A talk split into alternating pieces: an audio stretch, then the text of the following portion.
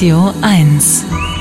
Um die Klimaziele zu erreichen, soll Kohlendioxid aus Industrieanlagen zukünftig auch im Meeresboden gespeichert werden. Jedenfalls, wenn es nach Robert Habeck geht, der heute Eckpunkte dafür vorgestellt hat und diese Technologie als sicher bezeichnet. Umweltverbände und auch grünen Parteimitglieder kritisieren allerdings diesen Plan.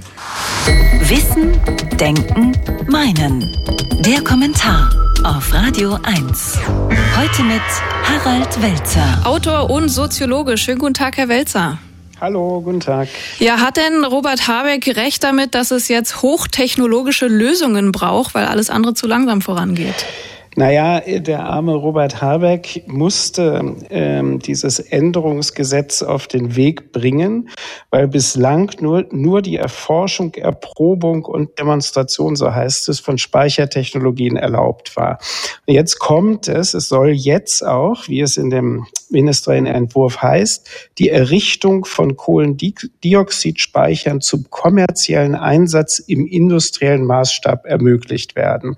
So, ähm, also damit die richtig äh, was Großes machen können. Das Argument dafür ist, dass man sogenannte negative Emissionen braucht, auch so eine Erfindung des 21. Jahrhunderts, um eben die Klimaziele zu erreichen. Man muss also CO2 entnehmen und irgendwo verbuddeln.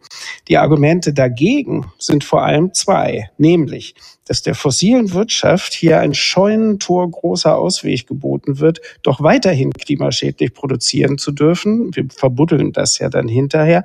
Und zweitens, dass die Technologie, mit der man CO2 abscheiden, speichern, transportieren und dann unter dem Meeresboden lagern will, selbst total energieintensiv ist. Das Umweltbundesamt sagt, CCS-Technik, das ist der Fachbegriff, erhöhe den Verbrauch der fossilen Rohstoffe um bis zu 40 Prozent. Man versucht also wieder mal ein Problem mit exakt den Mitteln zu lösen, wegen denen es überhaupt erst entstanden ist.